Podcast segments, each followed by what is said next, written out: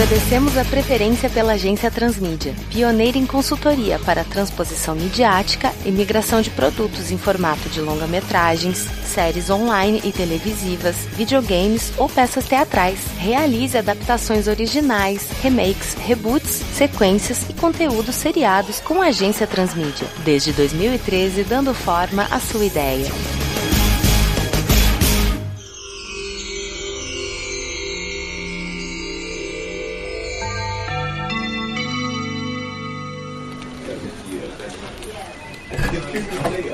Olá, olá, senhores, como estão, cavalheiros? Olha, como nossas reuniões estão sendo longas e produtivas, eu trouxe um pouco de donuts para passarmos o tempo. Opa! Eu vou aceitar porque eu não vou molhar isso aí naquele café que eu vou estragar o seu donut. Vou comer ele a seco mesmo e que seja um bom dia pra gente sem aquele café. Eu sou gordo, então eu aceito. Eu acho que esses daqui vão ser mais produtivos. Eu, que eles sem a Dona Pen enxergar, senão ela vai ficar um pouco brava, né?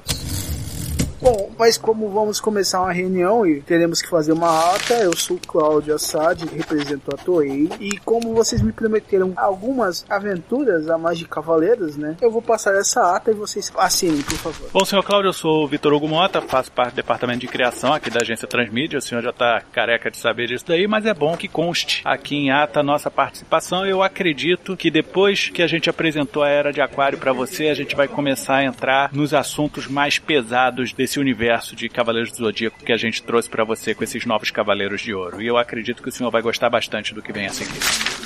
Bom, senhor Cláudio, aqui é o Ivo, sou do Departamento de Fontes e Pesquisas e estou aqui mais uma vez para apresentar esse que eu acho que é o primeiro passo para como a história vai seguir, como a gente preparou ela. Agora elas vão se interligar, vão trabalhar entre si e vai ser legal. Assim eu espero que seja legal, porque assim ela vai continuar o rumo que está seguindo, porque as outras duas foram muito legais também. Acredito que o que a gente apresentou para você na Era de Aquário trouxe uma versão mais leve de uma abordagem de Cavaleiros, ainda mais que a gente teve aquele xiste envolvendo o filme Hair, a gente teve também o Virgem de 40 anos, aquelas danças, fazendo uma brincadeira geral, mostrando que os cavaleiros, acima de tudo, são humanos. E eles têm uma relação interpessoal entre eles ali, né? Que é mais do que guerra. Existe também muito companheirismo. E aqui a gente vai falar sobre várias formas de companheirismo e como elas podem ser interpretadas, não só pelos próprios cavaleiros, mas como também aqueles que cercam esses cavaleiros. É uma premissa interessante. Então, vamos ao que interessa. Vamos direto à história que é o que vale a pena. Bom,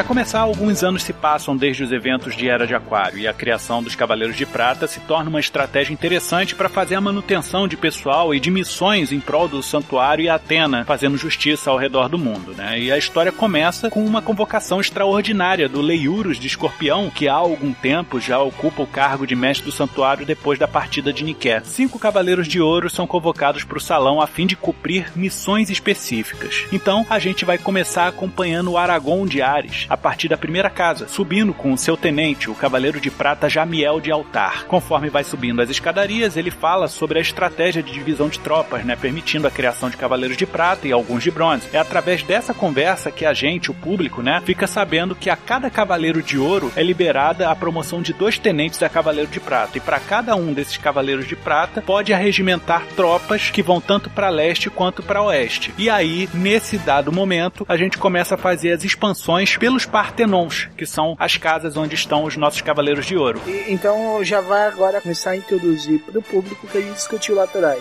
né, na criação das armaduras que A gente teve aquele advento no Era de Aquário que a primeira armadura criada não foi de prata, né? Essas novas armaduras, ela foi a de bronze, no caso a de cisne a partir do espírito de Signy, Uhum. que foi confinada naquela armadura junto com o Cosmo que o Nikolai e a Deneb e o Albírio conseguiram fazer através do Triângulo Aurora. e que vai ser só usada pelo Yoga. Isso é uma referência bem interessante já ligando com a série clássica. Isso, isso. Exato. Revolução Estelar!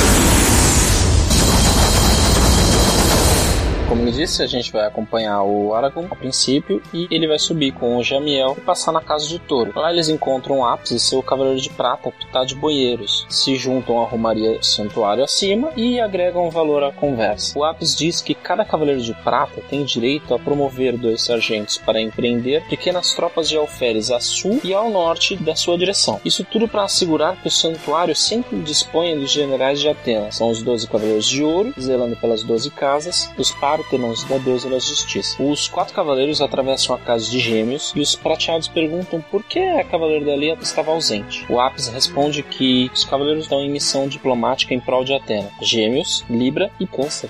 Passando pela casa de Câncer, o Cavaleiro de Altar diz que sente um ar muito pesado naquele Pártano, ao que Aragorn diz que a casa de Câncer reflete o estado de espírito de seu cavaleiro. O Azuko estava como correspondente definitivo de Atena nos reinos de Hades e o Deus dos mortos. Ao chegar na casa de Leão, Enkai se junta ao grupo, levando consigo seu filho mais novo e recém-promovido a Cavaleiro de Bronze. Seu nome é Et, de Leão Menor, o que no clássico a gente conhece como Lionette, né? Uhum, sim. O garoto tem a euforia esperada de um jovem guerreiro, mas o respeito ao pai que um filhote tem pelo leão maior. Pitá de Boieiros questiona o motivo de Enkai não levar uma de suas esposas e também, agora, suas cavaleiros de prata. Apis condena a intromissão de Pitá, mas assumindo uma postura digna de reis, Enkai sorri e diz que suas leoas estão em outras missões por Atena e que Et poderá mostrar ao pai que um leão se faz pelas garras e presas, não pela juba apenas. Então nós temos o Cavaleiro de Simba. Vamos ter um Simbinha aí na história e, e, ele é bem descolado também, né? Ele tem toda aquela euforia digna dos jovens, é, é, espelhado um pouco no pai, porque lembra que a gente sempre falou que o Enkai era um cara boa gente, né? Ele tem muito daquele príncipe Akin do Ed Murphy, do príncipe Nova York. Que ele era bom e bem humorado. Mas nem por isso ele era um cara desvalorizado dentro da corte. Muito pelo contrário, ele era muito bem quisto, muito respeitado. Não era arrogante, ele conseguiu ser humilde para se disfarçar com a plebe em Nova York, né? E aí a gente tem muito da pegada desse personagem que, embora nobre, é muito bem quisto por todos. Ele e o seu agora novo pupilo barra filho barra cavaleiro subordinado. Que almeja, quem sabe, sair de leão menor e chegar a ser o leão maior. Cápsula do poder!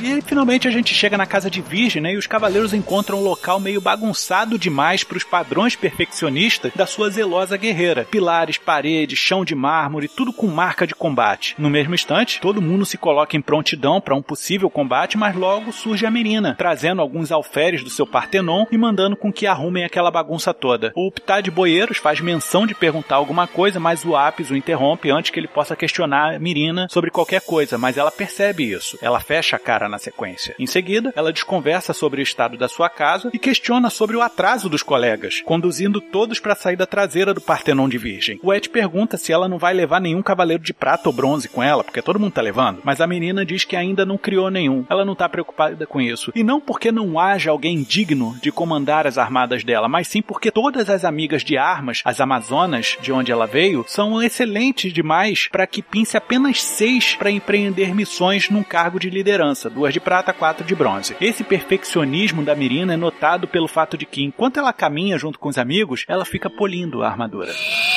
Tembu Ourim, o tesouro do céu.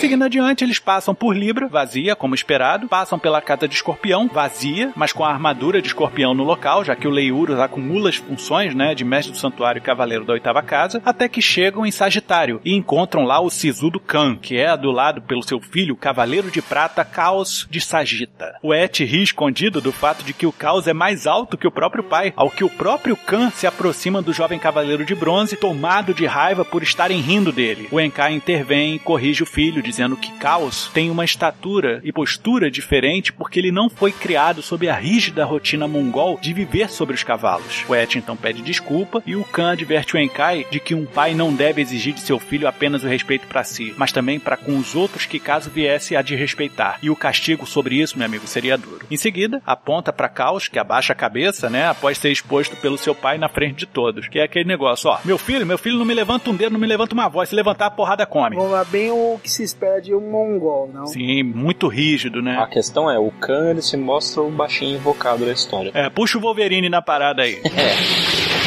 Trovão atômico!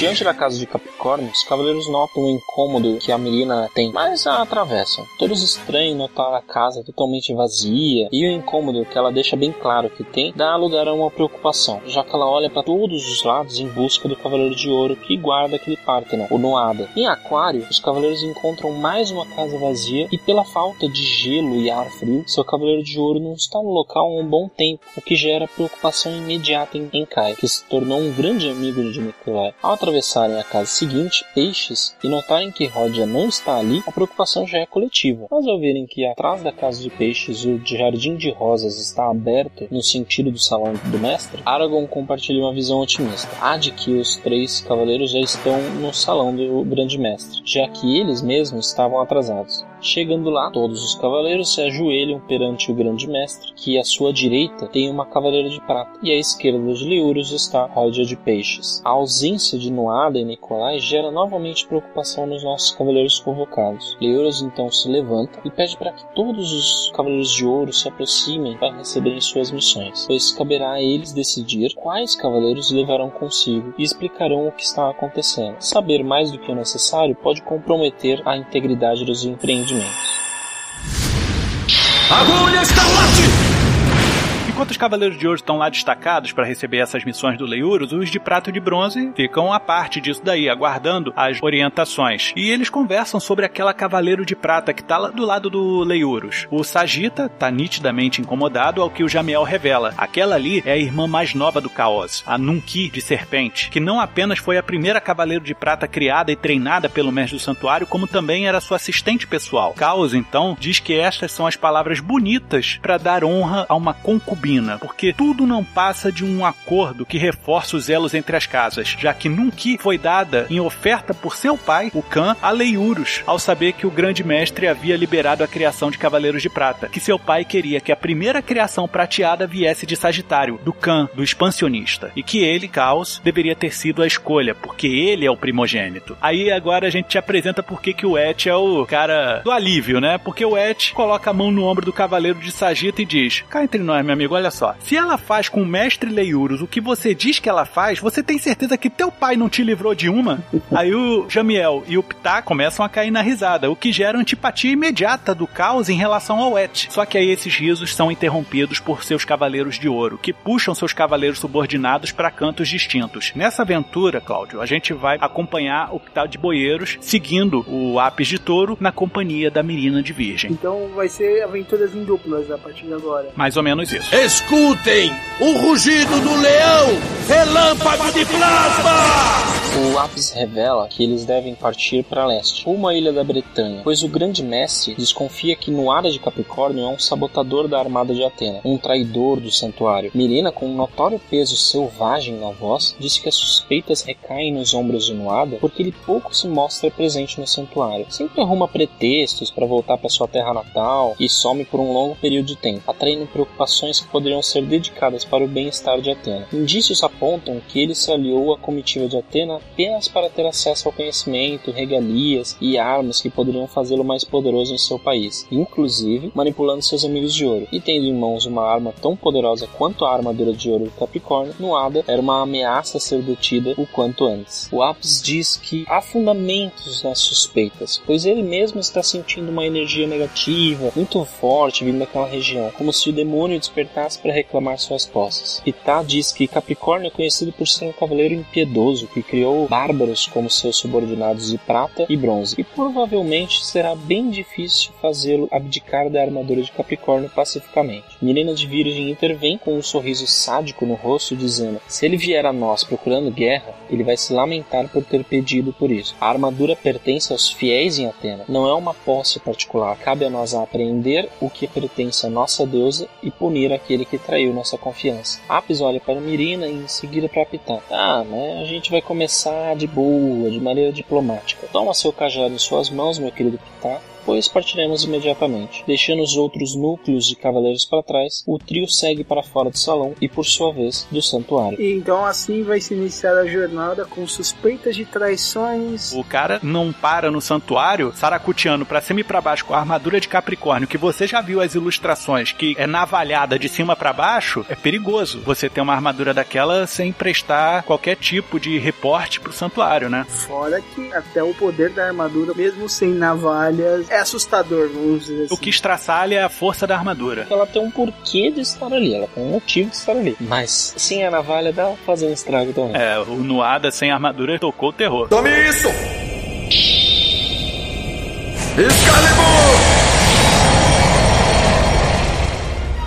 A gente parte agora lá pra Bretanha. A gente é apresentado a um cenário de guerra campal violentíssima que deixaria William Wallace no chinelo. Flechas alfinetam corpos, escudos detêm investidas, espadas cortam membros, machados abrem cabeças. É um negócio horrível de se ver. E do alto de uma colina, um cavaleiro assiste toda a movimentação com a sua capa tremulando ao vento. Ele parece preocupado, porque o seu exército não tá sendo feliz no combate, não. É quando uma mão repousa sobre seu ombro e ele acompanha o braço que veste a armadura de ouro. O sorriso lhe vem ao rosto ao identificar ficar Nuada de Capricórnio, vestindo a sua grossa capa de pele. O Nuada se refere ao comandante das tropas pelo nome de Elidor e diz que fica feliz por ter comandado suas tropas de leste com tanta veemência, com tanta pujança, as tropas mais importantes para ele. Motivado pelas palavras do Cavaleiro de Ouro, o Elidor retira sua capa e se revela trajando a armadura de prata de Perseu. Ele retira das suas costas o escudo da Medusa e manda seus homens recuarem, porque não iria desonrar o exército de Nuada na frente do próprio. Ele então salta da colina e cai de pé. Aquele famoso pouso do herói, né? A gente conhece já. E ele faz o seu cosmo arder ao máximo e ativa o escudo da Medusa diante do exército inimigo. O resto a gente não precisa nem dizer o que acontece, né, Cláudio? Em um campo de estátuas. Exatamente. Praticamente os guerreiros de Xi'an são feitos nessa época.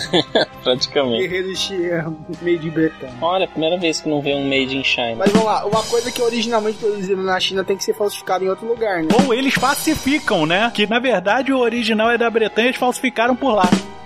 Bom, no barco que faz a travessia no que a gente conhece hoje como o Canal da Mancha, o Abs agradece Pitá por assumir o leme do barco, mas o Cavaleiro de Prata diz que é mais o seu cosmo de pastoreio concentrado no cajado de bisco do que sua capacidade náutica que os está guiando. Após cumprimentá-lo, Abs segue até uma apreensiva Mirina que fica notoriamente incomodada com a aproximação do touro. Sem mais nem menos, ela ataca Abs com palavras dizendo que não é imitando os costumes tebanos que o farão ser um verdadeiro guerreiro de Tebas. Abs faz aquela cara de Hã? Que? Tá dando? E temos aqui um momento de história onde Mirina explica que Tebas original é na Grécia, berço de Hércules. Dizem inclusive que todo guerreiro de Tebas carrega o sangue de Hércules em si, o que os torna excelentes na arte do combate. E que não é tendo um Iolaus, entre aspas, que Apis se tornaria um tebano verdadeiro. Apis pacífico, todo controlado, responde a ela. Sou tebano do Egito, sim, mas com raízes gregas, nem que sejam elas emaranhadas pela homenagem à cidade original. Admiramos os guerreiros que outrora foram comandados e inspirados por Hércules, mas está enganado se quer me equiparar ao filho de Zeus. Mas muito me espanta esse seu apego a esta figura, o temor por estarmos de alguma forma depreciando a grande figura que ele representou. Isso porque conheço, inclusive, a carga trágica que ele representa para seu povo. Haja visto o lamentável evento na Amazonamaquia. Então, amiga Mirina, seja mais clara sobre o motivo pelo qual condena minha pessoa, pois não é por eu não ser grego, pois assim deverias repudiar outros dez cavaleiros. E também não é por eu manchar a imagem de Hércules, já que ele representa ainda algo pior ao seu povo. Acredito que sua evidente ira se deve a algo mais íntimo que não está sabendo lidar. Em meio a este clima pesado que fica para lá de desconfortável, o Pitá de Boieiros alerta sobre a mudança brusca de tempo, o que compromete a integridade da viagem debaixo de chuva intensa. Mas antes que possa comunicar que os Cavaleiros de Ouro devem se segurar, duas ondas gigantescas colidem contra o barco, espalhando os destroços por todos os lados. Toma isso! Grande chifre!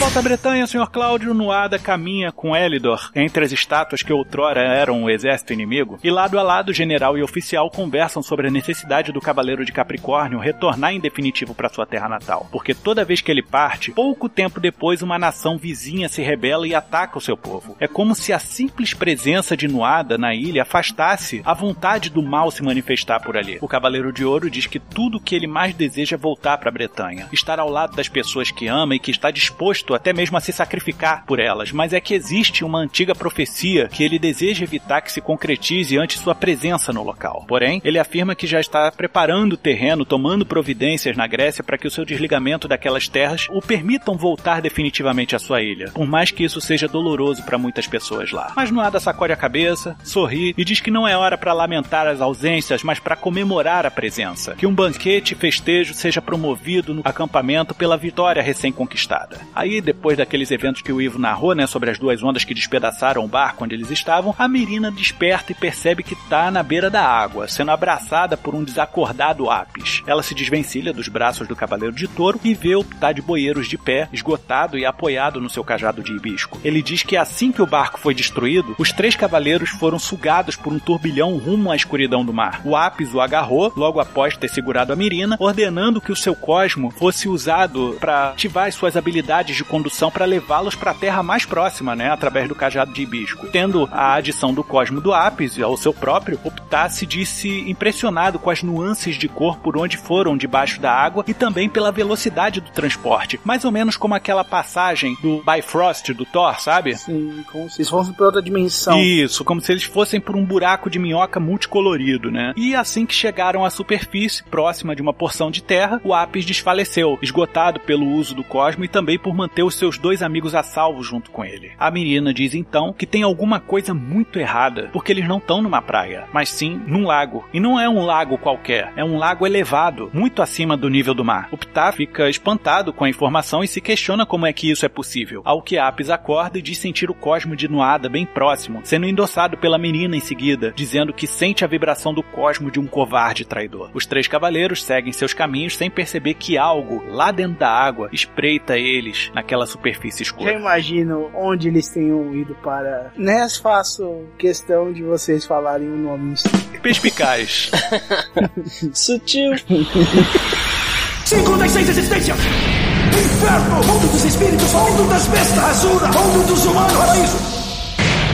Assim que eles chegam num vale, os cavaleiros conseguem ver o acampamento de Noada e caminham até lá, interrompendo a comemoração dos soldados e exigindo a presença do famoso Cavaleiro de Capricórnio. Noada sai de sua tenda junto com o Elidor de Perseu, lustrando os chifres do seu elmo. Ele questiona Apis sobre o que os colegas de armas têm de tão importante para exigir, a ponto de interromper a alegria dos soldados, eufóricos por conta de uma custosa e merecida vitória. Apis pede para que conversem em particular, ao que Noada, observando observando a atenção de Mirina, diz que não esconde nada de seus homens, que seja dito ali para todos. Abs então fica ereto e lavra a sentença do Cavaleiro de Ouro. Noara de Capricórnio, também conhecido como Rei Noada da Bretanha, deve restituir imediatamente a armadura de ouro de Capricórnio ao santuário, sob a acusação de negligência e suspeita de alta traição contra Atena, havendo o risco do uso de sua armadura ser utilizada por inimigos do santuário. Os Cavaleiros de Prata de Bronze subordinados a Noada têm a opção de permanecer ativos pela casa de Atena e portando suas armaduras, mas caso desejem seguir o seu senhor, devem devolver suas armaduras imediatamente. Nada pega o elmo, coloca na cabeça e retruca, pois digamos que eu repudie tais acusações e me recuso a devolver a armadura, já que sou digno dela, o que acontecerá, colegas?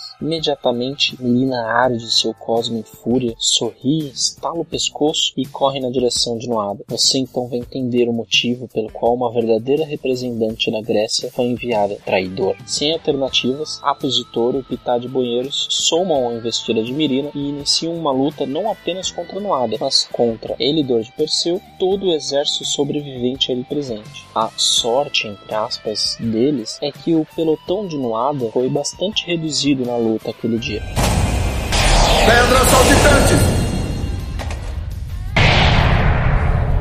O negócio tá emocionante. Eu só estou triste de não ter podido ter feito uma pipoquinha antes. Então não vai dar nem tempo de você se levantar e pedir a pipoca lá na Copa, meu amigo Cláudio, porque não há palavras que descrevam a luta entre Mirina e Nuada. Porque são dois cavaleiros de ouro no ápice de seus corpos e cosmos, dotados de habilidades de combate ímpares. Apis, que luta contra os soldados de Nuada, não via tamanho ímpeto combativo de Mirina desde a luta contra Ares e os marciais, lá na hipotegonia. Mas toda essa raiva, todo esse bisec da Amazona não faz frente a quatro vantagens de Nuada. Aquelas lâminas embutidas nos antebraços e canelas da armadura de Capricórnio, que acabam potencializando o que a gente falou anteriormente, o Cosmo, o Guerreiro, e no caso, o golpe especial dele que é o Spata. Mesmo sob essa adversidade, a Mirina tem a vantagem aerodinâmica da armadura combinada à agilidade de seu corpo, por vezes pegando Nuada pelos chifres do Elm e arremessando ele. É uma coisa muito plástica de se ver. É o novo significado para a Guerra de Mil Dias. Enquanto isso, estão lá os nossos cavaleiros de ouro nessa briga violenta. O Ptah luta contra o Elidor de Perseu, com quem dividiu algumas aulas do mestre de Aquário, Nicolai. Existe entre eles um pacto. Seus cosmos iam definir suas capacidades de cavaleiro, e não as vantagens místicas de suas armas. Assim sendo, o escudo da Medusa não podia ser usado para nada além de defesa e eventual ataque. Os golpes com o cajado de hibisco têm apenas a função de manter a luta à distância, porque qualquer pancada de madeira nas armaduras de metal seriam infrutíferos. Mas ainda assim, Elidor se mostrou muito mais feroz do que Ptah. Talvez isso se deva ao fato de que Elidor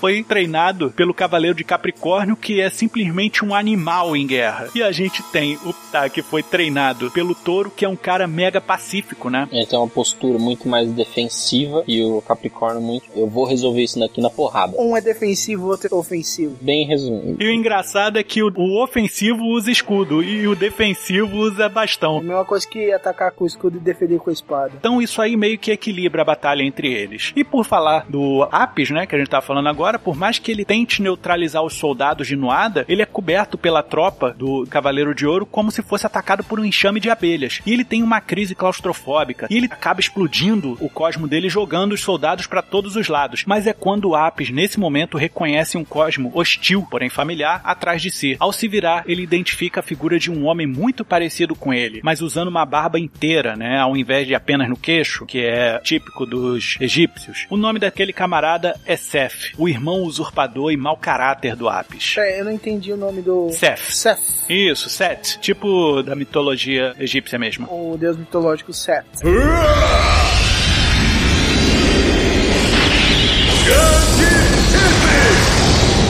Aqui vai rolar um flashback mais rápido sobre a relação dos dois irmãos, mas saiba que dois terços disso já terão sido apresentados em hipotegonia. Só o final é mais inédito. Apis e Sete são irmãos gêmeos que aspiram o cargo de general do exército de Atena em Tebas. Porém, Sete sempre foi um sujeito mais violento, que subjuga pela força, enquanto Apis demonstrou não apenas mais pacifismo em suas manobras, como também se importava com a morte honrada de seus comandados e adversários. Ao descobrir que o alto comando de seu exército havia escolhido Apis como seu general, Sete trancou seu irmão num caixão de pedra, tipo um sarcófago, e lançou ele no rio Nilo. Em seguida, se caracterizou de Apis para tomar seu lugar na cerimônia de promoção, e é quando bate aquela pulga atrás da orelha, e o Pitã interrompe a solenidade dele, acusando que aquele era um impostor, de que ele havia desconfiado que não era o Apis que ele conhecia. Em seguida, ele apresenta o verdadeiro Apis ferido, mas ainda cheio de assuntos a resolver com seu irmão usurpador. Sete fugiu e prometeu que um dia retornaria com um exército para se vingar da vergonha que seu irmão e seu companheiro Pitá o fizeram passar. O Sete acabou por jurar fidelidade a Ares nos eventos de hipotegonia e se tornou um marcial, sendo portador do que é hoje um dos escudos de Libra, que claro, ele não carrega mais. Ao fim da hipotegonia, Apis derrota o Sete, mas diferente do que achara, não havia o matado. Sete então revela que após a derrota de Ares, ele começou a vagar por aí a fim de encontrar uma divindade capaz de lhe oferecer aquilo que ele mais desejava, a vingança contra Apis. Havia compreendido o modus operandi de uma série de guerreiros de vários deuses, mas foi com uma entidade aquática de cosmo titânico que ele havia encontrado a melhor oferta. Ele teria sua vingança se ajudasse essa entidade a cumprir uma profecia selada com sangue e suor. A gente volta daquele flashback e vê que o Sete veste uma armadura surrada da sua época de marcial. Apis e seu irmão iniciam uma nova luta, marcada pelo rancor e acúmulo de experiência. Apis acaba recebendo um golpe que o lança longe, ao que Pitá de Boeiros reconhece aquela figura repulsiva, abandonando o conflito contra Elidor e partindo para cima de Sete. Elidor se sente insultado por ter sido deixado de lado e corre para lá também. Eu já te disse, não permitirei que vocês passem por esta casa.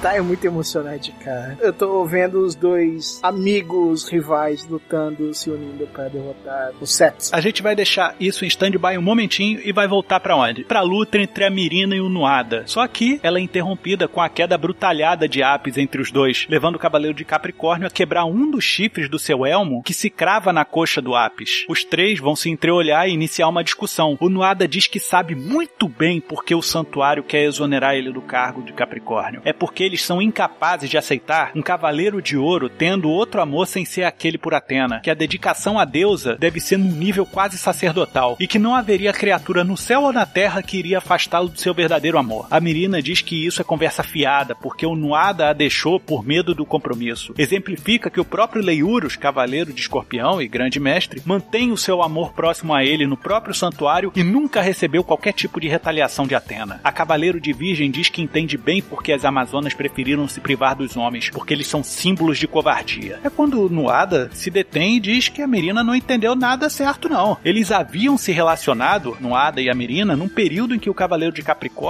foi privado de deixar o santuário por alguns meses. Mas a Mirina, para ele, era mais uma amiga colorida do que uma amante para ele. O seu verdadeiro amor tinha sido afastado dele, sendo enviado para leste a fim de cumprir a ausência de Nuada por lá. O amor de Nuada é Elidor de Perseu. O Nuada diz que sua forma de amar segue os apontamentos de seu coração e que o santuário nunca aceitaria um símbolo da força de Atena que também consegue amar alguém do mesmo sexo. A Mirina regala os olhos, né, e em seguida olha para Apis. O cavaleiro de touro, né, com seu cosmo sereno, conforta Nuada, dizendo que ele está errado, porque ele mesmo, Apis, é muito bem quisto pela maioria dos colegas. E aí ele olha de canto de olho para Mirina, como se dissesse: "Tu acha que eu não sei?" E que ele não faz questão de esconder que ele e Ptah são muito mais do que companheiros de batalha. São companheiros de coração, que Ptah o havia salvado da morte no Nilo. Conhecia tão bem o Apis que conseguiu reconhecer que o Seth estava se passando por ele, mesmo sendo seu gêmeo. O Nuada fica pasmo ao saber que o Apis comunga de certos aspectos com ele e o Apis conclui. Tal qual Tebas na Grécia, tal qual Hércules sugeriu com Iolaus, quando seu parceiro de batalha é também seu parceiro na vida e no coração, a sua paixão pela conclusão da guerra é muito mais intensa e quanto mais rápido essa guerra acabar, menos eu vou ter que me preocupar em perder a pessoa que eu amo. A Mirina então percebe que o seu perfeccionismo de uma relação amorosa com Nuada nublou sua visão dos sinais óbvios de que o coração de Capricórnio não lhe pertencia. É muito mais do que a gente falar sobre amar um homem ou uma mulher, mas simplesmente de você ver coisas que você quer ver e não que estejam acontecendo de fato. É mostrado num rápido flashback que todas aquelas avarias na casa de Virgem, que a gente falou no início do nosso trabalho, eram derivadas de um surto de raiva de Mirina por ter sido abandonada por Noada. Mas influenciada pelo cosmo pacífico do Apis, a Mirina consegue reverter a sua raiva em compreensão, admitindo que ela, principalmente, era uma das pessoas preconceituosas que Noada havia relatado em seu testemunho. É quando ela realiza o motivo de nunca ter criado um cavaleiro de prata ou de bronze. Ela poderia confiar em todas as suas irmãs amazonas, mas ela não sabia o que era o amor, enxergar a verdadeira devoção. Seus sentimentos em relação a Apis não eram pelo que ele era, mas pelo que ela não era, mas que enxergava isso nele. A Mirina tinha inveja, e nesse momento ela nunca se sentiu tão suja, tão pouco virginal. Cara, isso daí é o famoso baque que vai falar que doido. E eles não sabem o risco que as pessoas amadas estão correndo naquele momento. É tipo assim, corre, senão todo mundo perde tudo. É matar ou morrer, meu amigo. Você vai perder tudo. E não é só pela pessoa que você ama morrer, mas quando seu amor morre, você morre junto. Edição divina!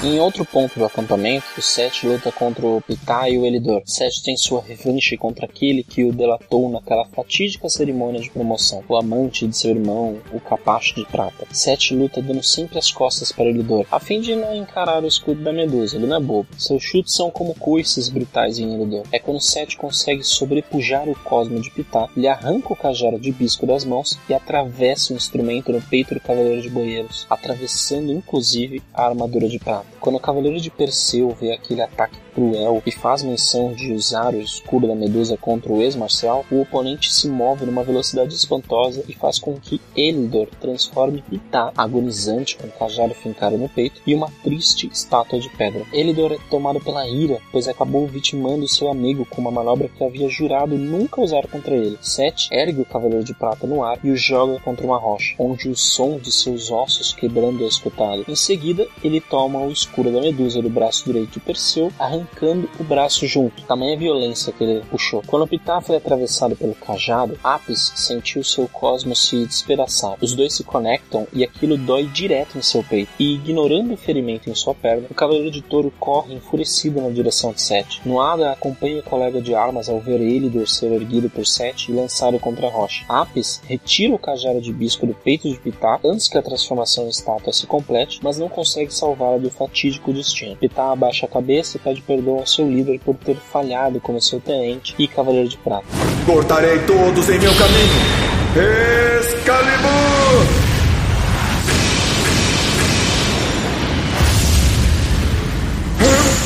Exatamente o que eu previ que ia acontecer. Você cantou isso um minuto atrás, né? Isso é um clássico do teatro grego, né? E como a gente tem influências, né? Não podemos fugir disso. É a tragédia anunciada. Eu não gosto de você, eu gosto dele. Aí quando aponta para ele, tem alguém matando esse ele, né? São duas ações acontecendo em concomitância ali, de forma bastante trágica. Uma coisa que você fica, pô, eu sabia que isso acontecia, mas que triste que tá acontecendo. Eu não queria que isso acontecesse. A gente quer que o nosso público se identifique tanto com a história de amor que o Nuada e o Apis têm com os seus tenentes, como também a devoção que esses tenentes têm aos seus cavaleiros de ouro, que vai além do coração em si, eles se dedicam de corpo e alma a eles. Eu posso resistir muito mais porque estou usando a poderosa armadura de ouro. Lembra que eu falei para você que o Seth era tinhoso, né? Eu não menti para você. Essa luta tá mostrando muito bem isso. É o que tá meio previsto porque o Seth era comparável ao irmão Apis, que é um nível de cavaleiro de ouro. Isso. E os dois cavaleiros de prata nunca conseguiriam derrotar um cavaleiro de ouro no nível normal. Para piorar o nosso tinhoso Seth, agora ele em posse do escudo da Medusa, ele fica gargalhando enquanto foge para fora do vale onde estava o acampamento, sendo perseguido pela Mirina, já que os outros colegas estão ali amparando seus cavaleiros de prata. Quando consegue alcançá-lo, ela se espanta com o que vê. O Seth inverte o escudo da Medusa e o ativa para trazer todo o exército de pedra que fora transformado em estátuas horas antes à vida novamente, mas ainda em forma de pedra. Ele se promulga imediatamente general daquele grupo e a Mirina avança contra eles. E ela, evocando o poder do sangue nos olhos, enfrenta o exército de pedra, mas não consegue enxergar Cosmo neles. É como se fossem manipulados. Como se fossem fantoches, né? Exatamente. Ao voltar a sua atenção pro Seth, o ex-marcial diz para ela: se tem uma coisa que eu aprendi ao longo desses anos, essa coisa é ser um ótimo manipulador. E ter uma cavaleiro de ouro ao meu lado, seguindo com o meu exército de pedra, vai me dar uma vantagem absurda. A Medusa tem o poder de transformar em pedra quem olhar para ela.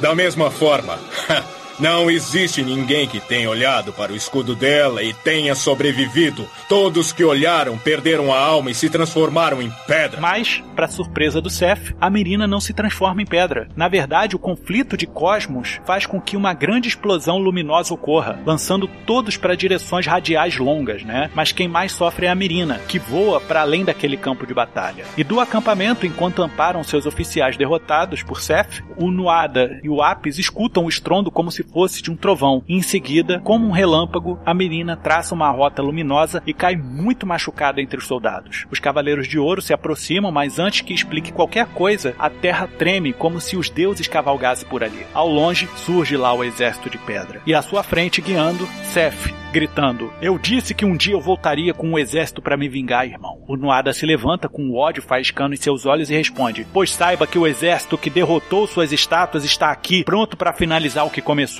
E o Seth ergue o escudo da Medusa, dizendo: Isso derrotou o exército, não os seus homens. Cara, isso daí é um plot que eu tô embasbacado. Tá muito legal isso. O que deu a vitória para eles pode ser a derrota deles agora. Uma batalha atrás isso foi bom, outra nessa batalha agora isso é ruim. Exatamente. O conceito disso é realmente bem legal. Tesouro do céu!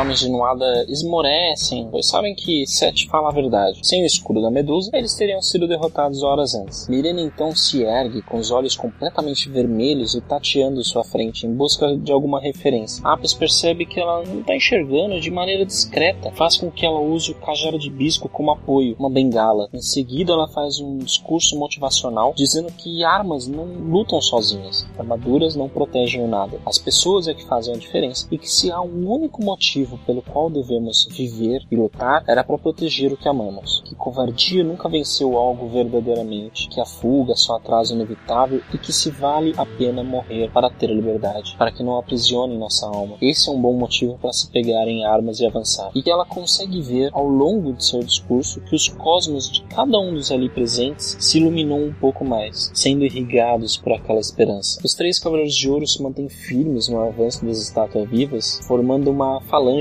que é empurrada para trás. Orientados por Noada, nenhum deles encara o exército de pedra, a fim de não encarar o escudo na medusa. Essa passividade faz com que sejam empurrados até a beira do lago de onde tinham vindo. Agora estavam totalmente cercados. As táticas não favoreciam o exército de Noada. Não havia mais como negar. Todos deveriam investir contra seus agressores. Estátuas são atacadas com toda a ira. Algumas se quebravam, outras quebravam os ossos dos soldados, mas Apis ignora isso e clama por um conflito derradeiro com seu irmão, vociferando seu nome no campo de batalha. Mirina, de olhos fechados, diz que o escuro da Medusa dá uma vantagem aterradora para Sete, mas que ela era uma grande arma que o exército de Noada dispunha. Naquele momento, sendo cega, o escudo não teria efeito sobre ela. O plano então se arquiteta naturalmente. Apis arranca o chifre do elmo de Noada que havia se quebrado em sua coxa e o joga no chão. Em seguida, Mirina sobe em sua corcunda para guiá-lo em direção a Sete, para que o cavaleiro de touro não encare o escuro da Medusa. Ela o orienta com o cajado de bisco de boieiros conforme ele corre de maneira brutal e afastando com seu corpo e chifres os soldados de pedra em seu caminho, destruindo alguns com sua força. Por vezes, ele cai por conta da perna machucada, mas ignora a dor e se coloca de pé todas as vezes. Cara, isso daqui tá melhor que a Batalha de Helm. Guardadas as proporções, né? É, exato. Só o Cavaleiro de Touro, de Capricórnio e o de Virgem pra enfrentar todo mundo e assim que nasce o fechar de olhos de Virgem. E ainda usando elementos que já apareceram na série clássica, né? Como o escudo de Perseu. Sim, sim. A criatividade de Xiaomi foi muito boa. Eu tô adorando ouvir isso. Agradecemos. Mas ainda tem mais, senhor Cláudio. Vou eliminar seus cinco sentidos: tato, olfato, paladar, visão, audição, roda kármica. Caia no ciclo da transmigração.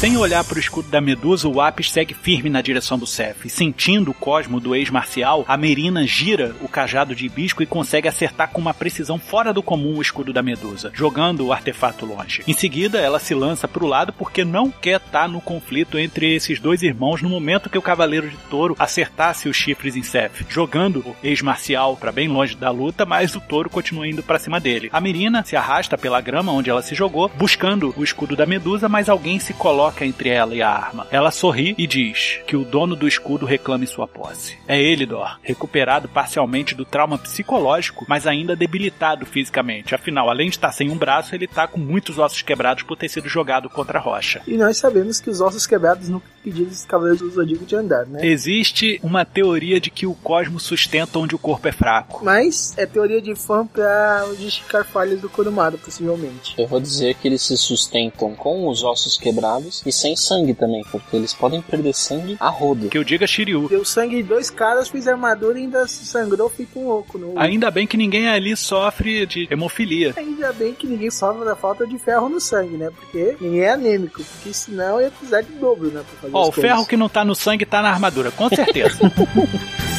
Aí o que acontece é que o Elidor pega o escudo com dificuldade e coloca no braço que lhe sobrou, o esquerdo. A Merina se levanta com o auxílio do cajado e de repente muda de semblante, pedindo para que Elidor seja seus olhos e a leve para a beira do lago, porque ela sentiu um cosmo de proporções titânicas emanando de lá. O Cavaleiro de Capricórnio sente um cosmo muito familiar e olha para trás. É quando de dentro do lago se ergue a figura aterradora de uma sereia monstruosa, de longos chifres caprinos, de cabelos esvoaçantes como algas e a pele rajada como a de um tigre. Apesar disso, suas curvas eram femininas e assustadoramente envolventes. Nuada arregala os olhos e diz: Morrigan, quer dizer que. E a voz gorgorejante da criatura abissal responde: Hora de cumprir a profecia e honrar o acordo, Nuada. Você sabe de quem a gente tá falando, né? Com certeza a que supriu a primeira vitória do Sr. Nuada. Aquela mesma que a gente apresentou no seu escritório, a Morrigan de Capricórnio do Titanfall. Exatamente. Enquanto o Apis e o Seth estão lá trocando golpes, a Mirina e Elidor seguem até a beira do lago, onde testemunham a barganha entre Morrigan e Nuada. O cavaleiro de Perseu consegue enxergar o temor nos olhos de Nuada e pergunta o que está acontecendo. O cavaleiro de Capricórnio, alternando as falas com a Morrigan, explica: meses antes da hipotegonia, Nuada estava preocupado com sua vitória nas guerras da Bretanha. Era notório que seu exército estava enfraquecido. Então ele clamou por ajuda divina à beira do lago a uma dama da água que apareceu, Morrigan. Ela disse que ela ofereceria a arma que levaria o seu exército à vitória, mas que ele, por sua vez, deveria cortejá-la para que o acordo se firmasse. E quando a vitória chegasse, ela retornaria para reclamar a arma de volta. Dias depois de selar o acordo, Nuada foi apresentado aos seus dois maiores oficiais, incluindo Elidor. Na sequência, ele recebeu o chamado de Atena e pôde se tornar então o Cavaleiro de Capricórnio. Ali que foi feito o coração do nosso amiguinho de Capricórnio. Quem sabe o Elidor seja realmente a grande arma. Eu cometi um erro imperdoável. Eu não mereço. Não mereço ser um cavaleiro de ouro. Dando continuidade, a Morgan intervém e diz que é chegada a hora de cumprir o acordo, que a arma deve ser entregue a ela conforme combinado. Noada diz que tem palavra e retira seu elmo, ao que Morgan pergunta o que ele está fazendo. Ela não quer a armadura, ela quer a arma. A arma que fez Noada ser vitorioso. A arma que motivou o guerreiro. A arma é o amor dele. Ela veio tomar o braço direito de Noada, o que sempre lhe deu força. Elidor, o cavaleiro de prata de Perseu. Assim que diz isso, a cauda de Morgan chicoteia a Mirina para trás e em seguida agarra o debilitado cavaleiro pelas pernas, arrastando-o para a água. Essa vez se errou por menos ainda. Foi, Foi, por um um. tópico. Isso mostra que a gente está pensando na mesma sintonia, senhor Cláudio. Isso, estamos muito afinados já há algum tempo. Verdade. Trabalhando junto tem tempo, faz isso com as pessoas. Vai entendendo o modus operandi, é verdade. Eu não quero deixá-lo morrer. Mas parece que é tarde demais.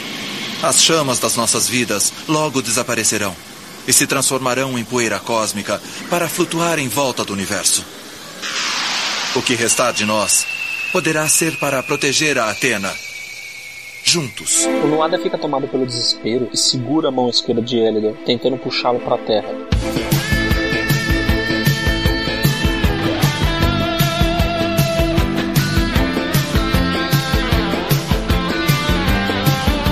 Irina se ergue e vai ao encontro de Noada para ajudá-lo, fazendo uma corrente de força e agarrando o braço esquerdo do Cavaleiro de Capricórnio, enquanto com o braço direito ele se mantém conectado a Elidor, que grita de dor. Seth nota a movimentação no lago envolvendo a sua patroa divina, ele então dá um chute na perna ferida de Apis, fazendo-o se curvar de dor. Em seguida, o ex-marcial corre em direção ao lago, pega o chifre quebrado de Capricórnio no chão, salta em direção de Noada e com toda a violência do mundo, crava o chifre da armadura no espaço entre o bíceps e o ombro direito do Cavaleiro de Ouro. Em seguida, torce o chifre com força, arrebentando qualquer ligação entre o braço e o corpo. Não é preciso nem dizer a dor que o Noada sente. Quem já teve pelo menos algum golpe nessa região sabe essa dor e dói bastante. Agora você imagina ter um chifre de metal enfiado no seu braço e ter seu braço arrebentado do seu corpo enquanto você tá puxando a pessoa que você ama com esse braço. Exatamente. Não dói só o corpo, né? Dói a alma e o coração. Exatamente. Mesmo mutilado, mesmo quebrado, devo me erguer. Sou uma espada pronta para cortar. O Elidor então é levado para dentro da água e carregado para as profundezas pela Morrigan. O Seth grita para Morrigan que precisa do escudo que tá com o Elidor para regimentar suas tropas de pedra. É quando a Mirina pega o cajado de hibisco, o envolve com seu cosmo poderoso e acerta o ex-marcial com uma paulada tão forte que o lança para o meio do lago escuro. Não satisfeita, ela larga o cajado, se guia pelo cosmo do adversário e salta para o local da queda dele, desferindo golpes e mais golpes à medida em que afundam na escuridão daquela água. O Seth percebe que não vai conseguir manter uma luta à distância com Mirina onde ela tem vantagem, porque logo vai deixar de enxergá-la também. Mirina, por sua vez, consegue enxergar o cosmo dos três presentes ali: Seth, Elidor e Morrigan, que estão descendo cada vez mais naquele lago. O Seth então agarra as costas da Cavaleiro de Virgem e usando o chifre do elmo de Capricórnio, que ele não soltou, ele é tinhoso mesmo, coloca-se a apunhalar a Mirina enquanto tá lá grudado que nem um carrapato nas costas dela. O detalhe dessa cena, senhor Cláudio, é que a gente não vê sangue nem a imagem em si. Tudo é com a silhueta preta dos lutadores sendo margeada pelos seus cosmos. É a visão da Mirina mesmo, entendeu? Sim, e possivelmente efeitos sonoros nisso daí. Apesar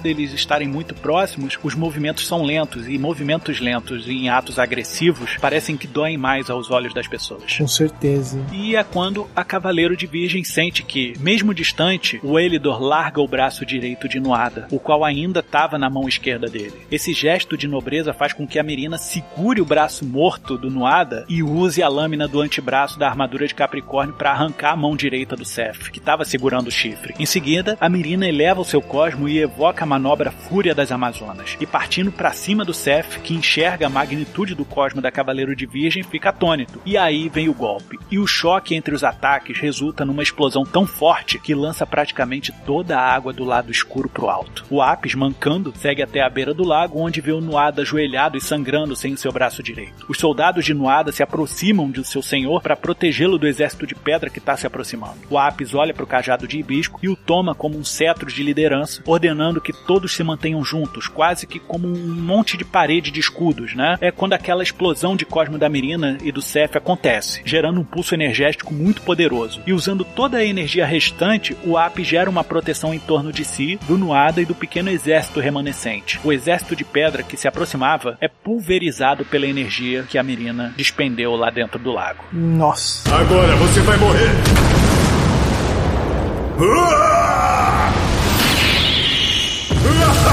ha ha ha! Quando a água cai dos céus novamente pro lago, enchendo novamente, o Apis nota o corpo de Mirina boiando ao longe. Os soldados de Noada nadam até lá e atrasam para a margem. Ela está viva, mas muito fraca. Em seguida, ela e Noada são levados para o acampamento, enquanto Apis vai até onde está a estátua de Pitá. Para sua tristeza total, a onda de energia também havia destruído seu cavaleiro de pedra. Apis segura um punhado das pedras que outrora eram o cavaleiro de boieiros e se despede de Pitá, realizando uma prece para que sua alma encontre conforto no pós-vida, o mesmo conforto que seu cosmo trazia a todos ao seu redor, pois foi para isso que o Cavaleiro de Touro trouxe. Não por ser um grande guerreiro, mas por ser um grande pacificador. Após um tempo, Apis vai à tenda de Mirina e lamenta por ela não poder enxergar mais. Porém, a Cavaleiro de Virgem diz que ela era cega antes, pois agora ela vê tudo claramente, enxerga as coisas como elas devem ser. Ela diz que a única coisa da qual se lamenta é de não ter recuperado Elidor, nem o chifre e o braço direito da armadura de Capricórnio, pois haviam sumido na explosão, mas pelo menos havia matado o desgraçado de Sete. Apis diz que, mesmo sendo seu irmão, ele deveria concordar com a Cavaleiro de Virgem. Seu irmão se tornou um mal ainda pior do que previa, e que teme pelas sementes que seu gêmeo plantou pelo mundo em sua jornada de vingança e mágoa. Mirina então diz que eles estão numa situação delicada, pois é claro que, para ela, agora o motivo da missão deles estava totalmente deturpado. É quando Noada entra na tenda da Cavaleiro de Virgem com o braço direito cauterizado e envolto na capa que Elidor usava em sua chegada à Bretanha e diz: Muitos braços direitos foram perdidos hoje, tanto fisicamente quanto dos nossos corações. Mas os braços direitos vêm sendo perdidos há mais tempo do que imaginávamos no santuário. Não sou traidor de Atena, mas me acusaram de ser, e hoje me declaro o cavaleiro de ouro mais fiel a Atena. Caçaria o verdadeiro traidor, a pessoa que mexe as peças nesse tabuleiro, colocando cavaleiro contra cavaleiro, a fim de enfraquecer as defesas de nossa deusa.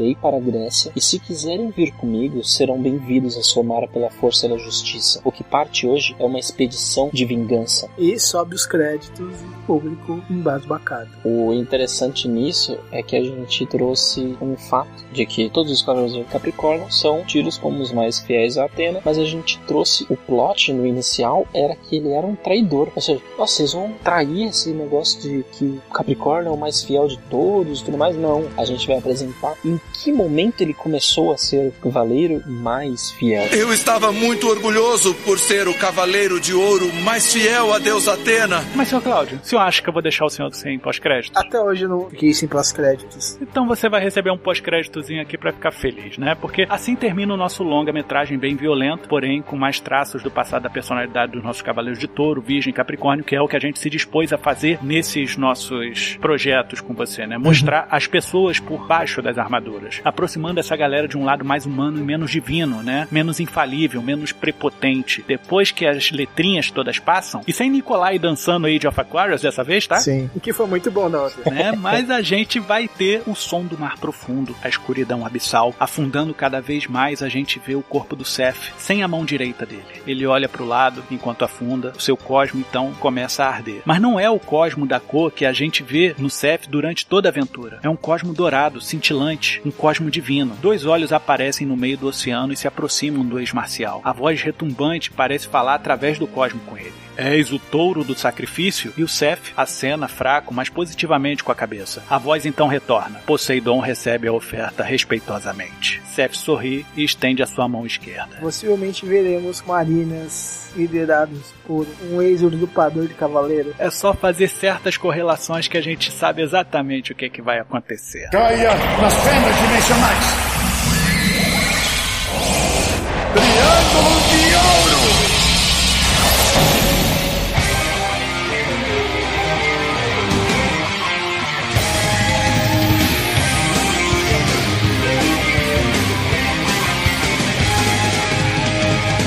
Caras, o material que vocês apresentaram foi muito bom, cara. A história está redonda, interessante, com uns toques muito diferenciados. O relacionamento entre o Apis, a Mirina, o Nuada ficaram muito bons. E os personagens que, de prata que foram aparecendo, Ptah, o Elidor, o Seth, eles estão realmente bem desenvolvidos, cara. Não é personagem que foi jogado pra estar lá, eles têm lá as suas funções, o que é interessante realmente torna a história um pouco mais vívida. Um pouco mais dinâmica, né? Exato. Ele não te dá nada inútil. É interessante porque assim, a gente traz um certo protagonismo também para os Cavaleiros de Prata, eles não serem apenas bois de piranha dos Cavaleiros de Ouro, né? Os Cavaleiros de Ouro têm as tretas deles acontecendo ali em determinado ponto, mas nem por isso os Cavaleiros de Prata são coadjuvantes aquilo, eles são bastante ativos dentro da ação que está acontecendo em paralelo, seja a chegada do Seth, seja a aparição da Morrigan de Capricórnio, né? Aquela titã do mundo invertido do Cronos que a gente apresentou previamente para você, ou até mesmo com a chegada do exército de pedra que vem a ser reanimado mais tarde pelo Seth mesmo. O que mais se envolveu com Morrigan nesse caso foi o Elidor, né? É, ele acabou sendo muito mais tocado pela chegada dela. Realmente dá muita história, muito mitologia pro universo que o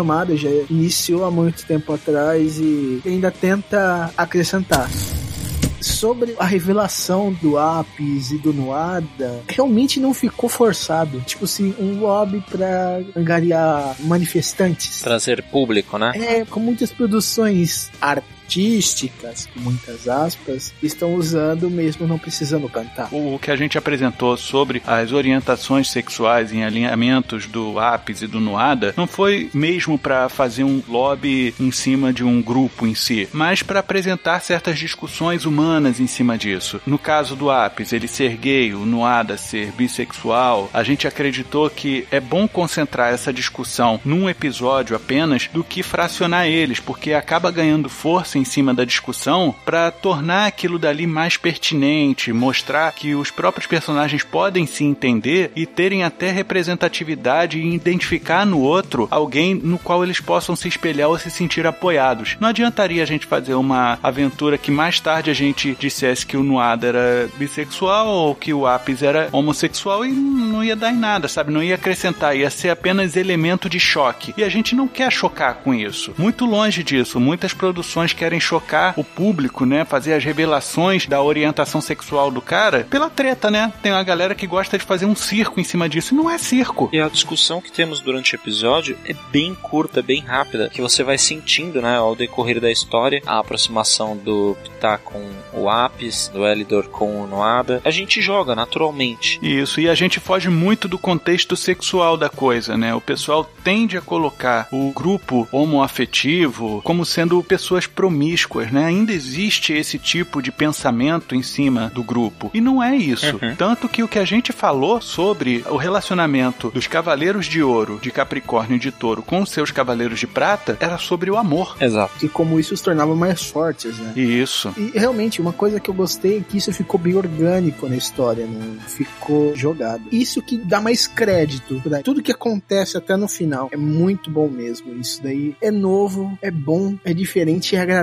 É uma coisa ser por ser que é dane-se. Eu acredito que as pessoas que venham a se identificar com eles, sendo homossexuais ou não, como eu falei anteriormente, é um assunto de amor em si, eu acredito que isso vai fortalecer muito mais o elo humano, porque muita gente via no Nuada um camarada muito selvagem, via o instinto, não conseguia ver a emoção, não conseguia ver o quão passional ele poderia ser. Muita gente vai acabar se identificando mais com o Cavaleiro de Capricórnio. Que ficou realmente muito bom. E eu quero saber o que vocês vão me oferecer para as próximas visitas. O senhor notou que existem outros grupos de cavaleiros destacados lá no salão do mestre Leiuros de Escorpião. Então temos aí o Aragorn de Ares, o Khan de Sagitário e o Enkai de Leão. Cada um com seus respectivos cavaleiros e cavalariços, né, que vão estar lá com eles. A gente já pode adiantar para você que a aventura do Leão e do Sagitário vai ocorrer junto. E o Aragorn vai ser o único cavaleiro de prata que vai partir do santuário na sua aventura. Então, a gente acredita que o Senhor pode escolher entre os dois. Eu acredito que nesse ponto da nossa discussão, que são histórias que o Senhor já pode notar que são interligadas em determinado ponto, né? São cronologicamente comungadas, o Senhor tem todo o direito de escolher o que, que o Senhor quer ouvir da próxima vez. Ares ou a união Leão e Sagitário. Como a gente já teve bastante aventuras em grupo, né? A primeira, a criação das armaduras, depois a do Cavaleiro de Aquário. Então acho que uma missão mais solo, né? Em dupla no máximo, ia cair bem. Então acho que vamos pra Ares na próxima vez. Dentro do que a gente desenvolveu pro Aragorn, ele é um cara muito legal. Você vai gostar do que vai vir a seguir. Eu já estou gostando do que vi até agora, com certeza eu acho que eu, eu vou me decepcionar. A gente conversou durante várias horas aqui e a gente não falou do nome da obra. Ah, é, esse é um ponto muito importante. Mas é, lembrando que no nascimento de um filho, o nome só se dá no cartório depois que ele nasce, né? Com certeza. Então, dada essa feita, a gente dá certas pistas, né? E o próprio Nuada de Capricórnio já falou o nome desse episódio no seu discurso final, principalmente porque muitos amores foram perdidos, né? Pessoas de confiança se foram. E quando a gente fala de pessoas de confiança, a gente fala sobre pessoas que são nosso braço direito. E olha, o que não faltou nesse episódio foram braços direitos serem perdidos, né? Com certeza, tanto metaforicamente quanto fisicamente. Exatamente. A casa de Capricórnio que o diga. Então, eu acho, né, Ivo, que não tem outro nome senão esse, né? Dessa forma, o título não seria mais justo do que colocar como os Cavaleiros do Zodíaco, braços direitos. Muito bom, realmente vai gerar aquele. Nossa, ele falou o nome do episódio dentro do episódio. Isso, é divertido. Não vamos colocar ninguém dançando e muito menos a casa de Capricórnio batendo palma. Não vai acontecer. Mas temos nomes referenciais aí e as palmas ficam por nossa conta. Com certeza. Eu espero melhor que as palmas fiquem pelos fãs aí que escutarem e gostarem do nosso produto. Bom, Sr. Cláudio, gostaria de agradecer a sua visita mais uma vez ao nosso escritório e nos dar a chance de apresentar esse episódio que foi de certo modo especial. Explico por quê. Na Epotegonia nós somente apresentamos os nossos cavaleiros. Na Era de Aquário nós fizemos uma trama mais concisa, mais fechada, somente no Nicolai. Nesse episódio podemos mostrar pela primeira vez como esses cavaleiros são, como eles se veem, como interagem. Foi um pouco diferente. Espero que o pessoal da Toei curta bastante o projeto e espero a sua próxima visita para tratar da continuação dessa nossa Odisseia Dourada. Estendo as palavras do Ivo aos meus agradecimentos, porque concordo plenamente com cada palavra que ele disse. E, mais uma vez, eu devo dizer que eu fico muito feliz em trabalhar esse material pela carta branca dada pela Toei Animation para a gente poder desenvolver esses personagens novos baseados na criação do Kurumada. É sempre um prazer enorme para mim mesmo, Vitor Hugo, falar sobre mitologia. Eu gosto demais de abordar esses temas, trazer um pouco de cultura pop, trazer discussões sociais para dentro desses personagens que muitas pessoas colocam quase como deuses, né? Como se fossem intocáveis. E eles não são. Antes de receberem suas armaduras, antes de servirem a Atena, eles já eram pessoas comuns. E eu quero que o público consiga enxergar e se identificar nesses personagens como sendo coisa palpável, que eles podem ver logo à sua frente, numa esquina, num metrô, tendo os mesmos dramas que uma pessoa normal pode sofrer ou regozijar ao longo da vida. Muitas coisas não são sofrimentos, mas sim experiências. Então agradeço muito essa oportunidade,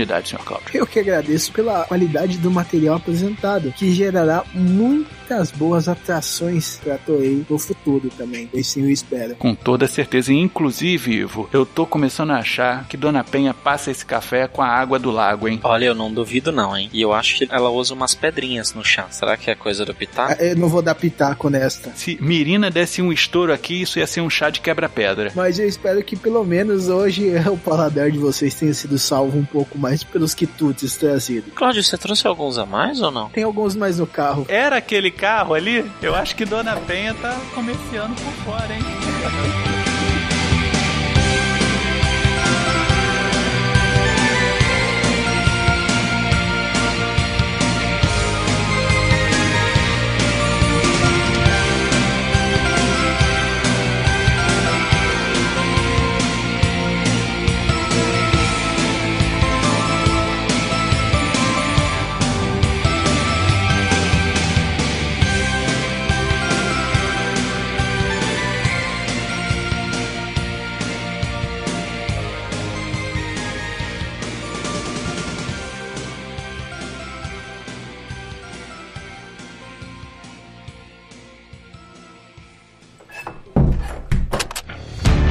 Também dar forma à sua ideia com a Agência Transmídia. Basta enviar a sua intenção de adaptação, feedback ou sugestão para o e-mail contato@agenciatransmedia.com.br, pelo Twitter arroba ag transmídia, pelo facebook.com barra agência transmídia ou através de um comentário pelo site www.agenciatransmedia.com.br. Então logo recebermos seu recado, entraremos em contato. A Agência Transmídia agradece a sua atenção. Tenha uma boa semana.